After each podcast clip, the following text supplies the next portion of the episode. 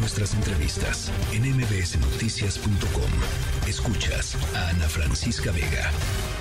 en la línea telefónica Antonio Lara Duque, abogado del Centro de Derechos Humanos Seferino Ladrillero. Antonio, gracias por platicar esta tarde con nosotros. No, al contrario, Ana, muy buenas tardes. A ver, ustedes dicen eh, eh, lo que sucedió hace evidente la vulnerabilidad y el riesgo que están enfrentando eh, los defensores del medio ambiente en la lucha por la conservación de los recursos naturales que nos, nos, nos pertenecen a todos, Antonio.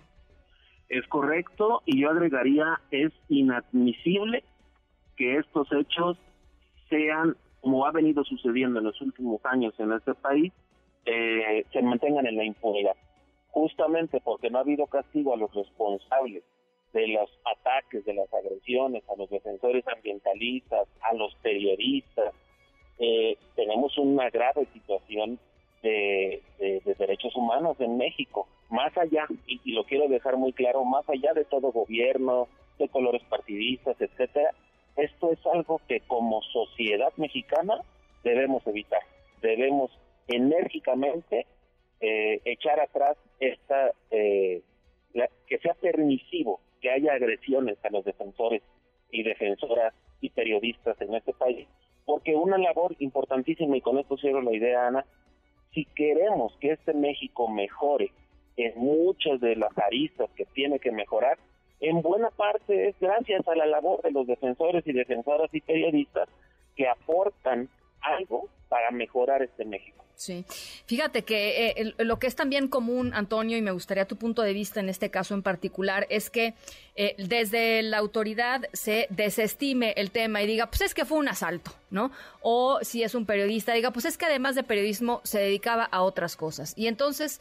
digamos, eh, el, agravante, por supuesto cualquier vida humana importa y, y vale lo mismo, pues, pero el agravante eh, se, desvanece. El agravante aquí en el caso, eh, en este caso que estamos platicando eh, de Álvaro, pues es que era defensor de la tierra y sabemos lo vulnerables que están los defensores de la tierra frente a, muchísimos intereses, a muchísimas mafias, en fin.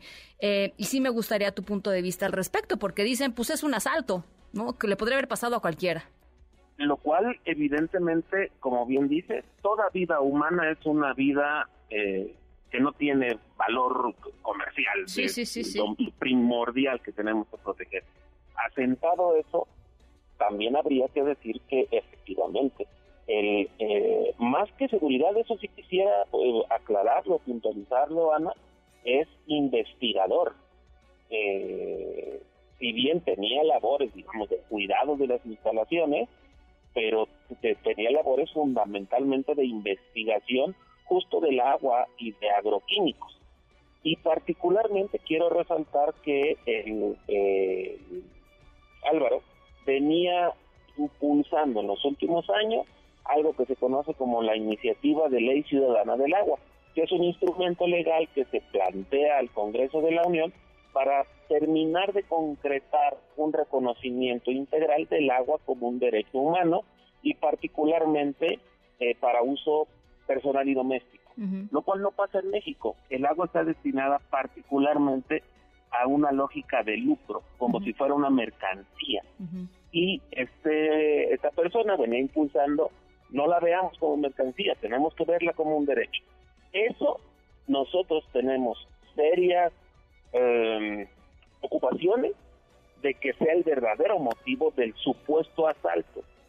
Yo creo lo tengo que decir así, que es muy temprano, incluso para la Fiscalía, hacer ese tipo de aseveraciones porque falta investigación. Eh, y en esa medida, claro que nosotros, como organismo defensor de derechos humanos, y con toda la familia y compañeros del, propio Álvaro, pues estaremos muy involucrados en las indagatorias, porque si algo, reitero, creemos que debemos de impulsar en este país, es el acceso a la justicia, lo cual no puede ser postergado por, eh, por ninguna manera. Bueno, pues vamos a estar acompañando este caso, Antonio. Ojalá podamos conversar cuando haya eh, algunos eh, elementos adicionales que nos puedan ayudar a entenderlo. Por lo pronto, creo que es muy importante esto que dices. Él no, nada más era, digamos, tenía labores de, de, de vigilancia.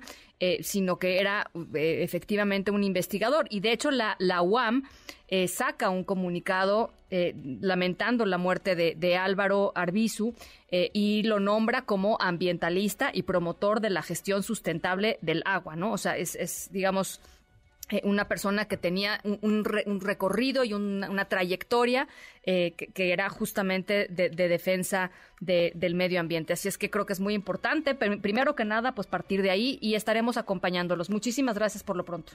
No, al contrario, agradecemos el espacio, Ana, y estamos a sus órdenes. Antonio Lara Duque, abogado del Centro de Derechos Humanos Seferino Ladrillero, con este tema, este asesinato de Antonio, eh, perdón, de Álvaro Arbizu, activista y defensor en la zona del Iztaccíhuatl. Noticias.